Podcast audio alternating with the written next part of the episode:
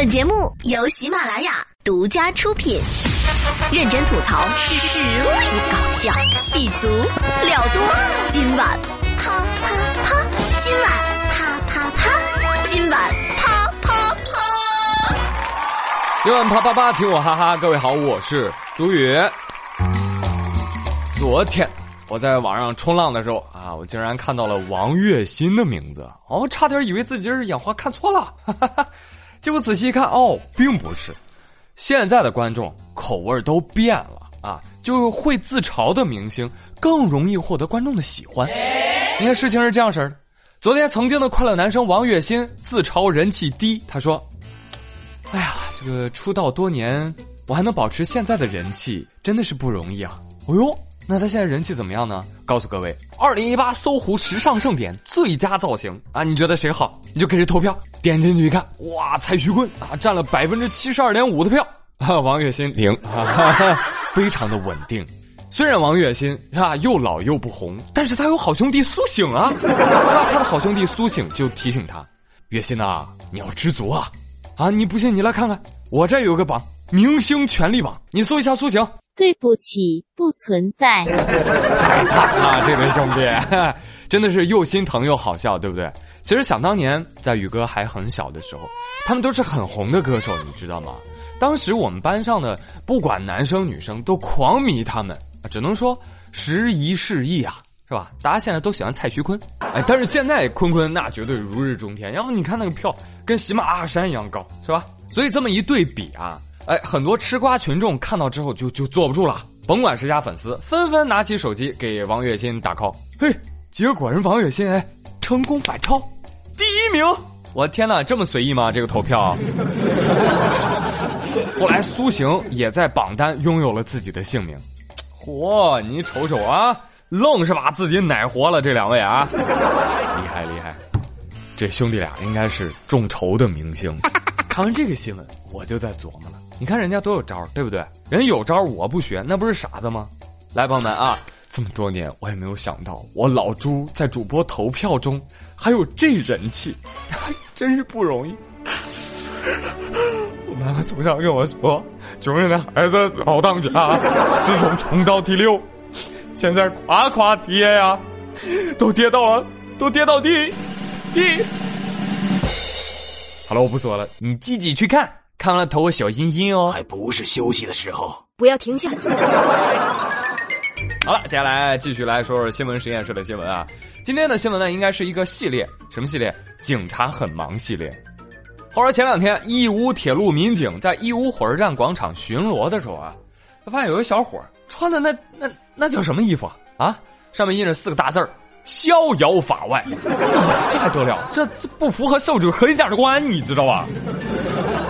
太显眼了，于是警察上前盘问，要求他出示有效证件。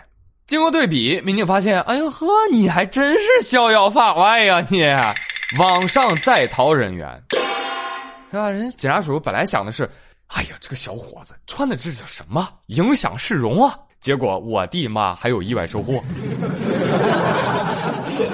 小伙子说。里面的人哦，讲话又好听，个个都是人才。哦哟，超喜欢这里的，过年都不想回家啦。监狱的年夜饭啊，真香！哎呀，怎么了？年底了是不是？那么多沙雕兄弟都出名了，你也得冲冲业绩是不是？真这两天互联网沙雕网友让我笑到不行。这特么让我想到了前几天，有一哥们儿自己录视频，冲着交警喊：“来撞呀！”无证驾驶，哎，你快来撞呀！第二天就被抓了。真的朋友们，其实前两天我还想是要不要买把扇子，上面写着“为所欲为”。看到这个新闻，我瞬间打消了这个念头。这就对了。所以年底了啊，奉劝那些想穿全员恶人上街的朋友，收敛点。打他！正所谓啊，天网恢恢，肥而不腻。这两天还有个视频很火，不知道你们看到没有？其实这个视频的事情发生在今年的夏天，但是这几天发酵了。视频当中啊，自称常某的男子，在初中的老师骑电动车经过的时候，把他拦下来，站住，下来，认识我吗？啊，我是那个常渣渣呀！哎呦，你以前咋削我的？你还记不记得？老师说，哎，对不起，对不起，对不起，对不起，对不起，就完事儿了吗？扇了一耳光啊，一边扇一边骂：“笑我呀！你咋不笑我呢？你记不记得以前咋笑我的？”结果这视频一发到网上，哇，立马引起了激烈的争论啊！因为很多人看到这个视频的直观感受就是：你怎么可以打二十年前的老师呢？对呀。而老师看到之后就非常的气愤，所以总体来说，这个视频是不符合社会主义核心价值观的。所以呢，很快，哎，这个事情就受到当地警方的重视啊！警方已经立案调查了。而就在昨天，这位大哥在杭州东站买票准备回家。被杭州东站的派出所民警布控抓获，而这个男子在被捕之前啊，曾经录制视频发声，说啊，说我这个打人有错啊，但是老师也有责任啊，啊，不信你去问问当年我的那些同学，帮我作证的大有人在，你问问他们，当年这个老师怎么打我们的？我们当时还是小孩的时候，啊，就这张青林，我就上课打瞌睡，他让我蹲在讲台下面，我蹲下。然后他就用脚踹我头，踹了十几下。到后来又不知道怎么了，又把我叫过去蹲下，照着我头又是一顿歇斯底里的踹。那个画面我一直记到现在，折磨我十几二十年了，根本不配做老师。随后呢，记者还联系了被这个老师曾经打过的另外一个同学，他也说了，出这个事前啊，这老师就被其他学生打过，而学生报复他的次数比他批评学生的次数还要多。我天哪！这老师整天就挨打呗，就是啊。其实仔细想想，这老师啊，这当年肯定教的也挺好的，是不是？你一看这学生就是传承老师当年的行为啊。所以对于这样的事情，哎，你怎么看呢？当然以暴制暴的啊，这个不能提倡啊。但是你要说砖头没砸自己头上，那当然也不疼啊，是吧？谁知道上学的那几年，这个老师的班上同学经历过些什么呢？有的恨真的一辈子都不会忘记，有些经历一辈子都历历在目。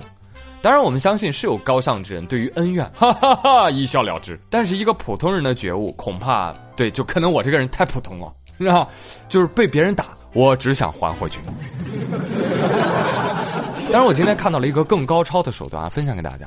你呀，你开一辆豪车，哎，从这个骑电动车的老师身边经过，啊，摇下车窗。哟，这不老师吗？来顶上烟，给点上。怎么样，还记得我吗？对对对，当年我们班吊车尾。对对对对，就是老师，您说我一辈子都不会有出息的张小明。我跟你说，效果绝对比武力报复更扎心。哎，这就是了啊，皮一下，效果更佳哦。今日浙江余姚民警邵银威收到了一个包裹，包裹是什么？咱先不说。呃，因为啊，咱这名字能不能改一改啊？那 包裹打开一看是什么呢？是一箱的零食，啊，还有一个锦旗。锦旗展开一看，赠余姚市梁弄派出所大雪封山，救我狗命！哎呦，一看到这个锦旗，哎，因为就开始回想了啊。他说这个事情啊，要追溯到几天前。有两个大学女生去看红山林儿，返程途中下雪被困山中，警方接警之后赶到将其救下。而为了表达感谢，两个小姑娘特意给民警寄了锦旗和零食。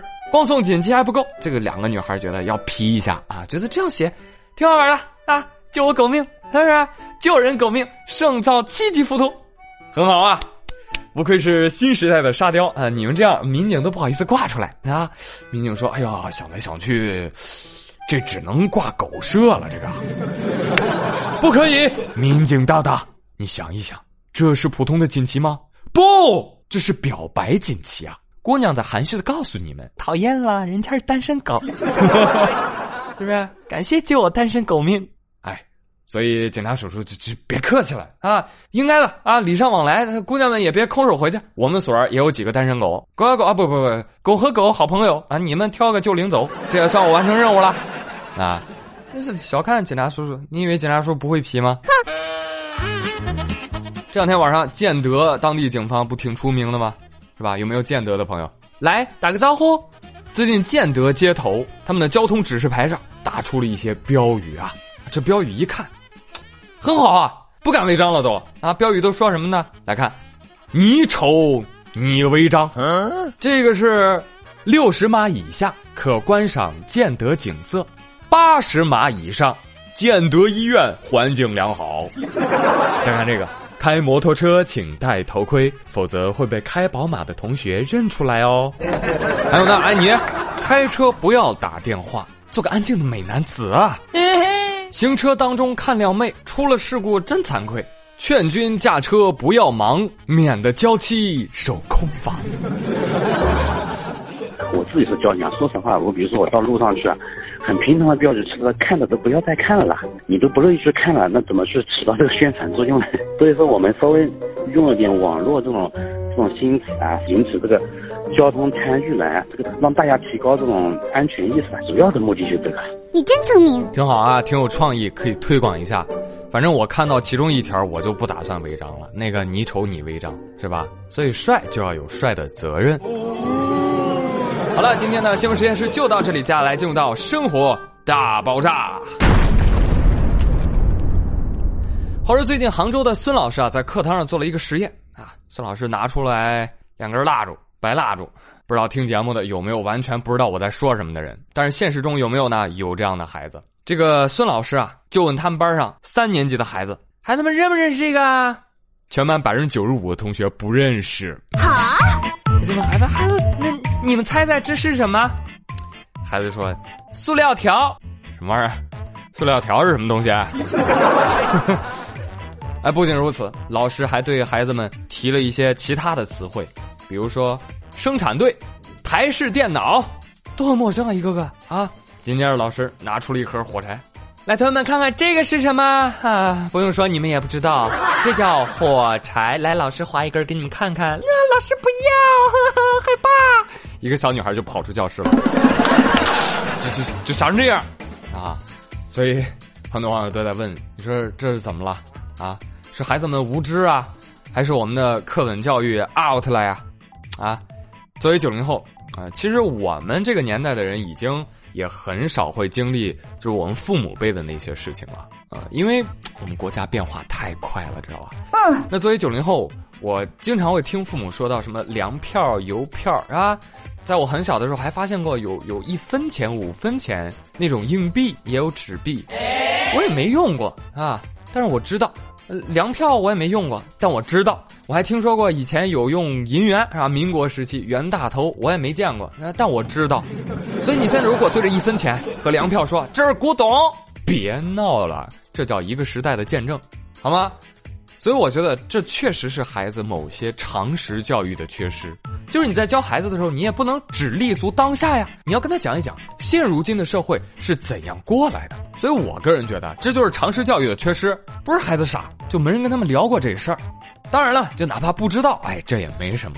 你就像九零零零后的城里孩子，什么是水稻，什么是麦子，能分清吗？不知道，更不用提什么插秧了、掰苞米了，是吧？哎，但是在电子产品和电脑上玩的，那就是六啊，是吧？现在小孩就是六啊，就比七零后、六零后、五零后强太多了。所以小朋友们，你们可以拿着你的 iPad 跟你的爷爷奶奶说：“哎呀，你真无知吗？”不可以，因为那样你一定会挨拍的，对不对？所以不能。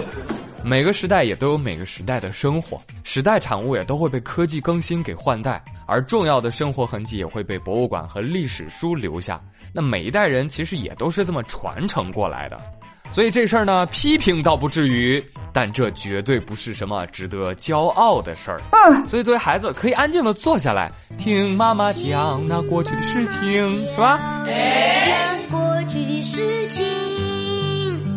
作为父母，也要多一点家庭教育，给孩子补上这部分的缺失，多关照现实生活和我们经历过的历史，不是啥坏事儿。真别到了夏虫不可语冰的地步了，那就不好啦。当然，我觉得这事儿其实也怪国家电网。为什么？怎么现在供电就那么稳定啊？多停几次电是吧？孩子们不就长见识了吗？真是的。好了，朋友们，本期的今晚啪啪啪就到这里，周末开心喽！我是朱宇，我们下期再会喽，拜拜。月亮在白莲花般的云朵里穿行，晚风吹来一阵阵快乐的歌声。我们坐在高高的谷堆旁边，听妈妈讲那过去的事情。我们坐在高高的谷堆旁边，听妈妈讲那过去的事情。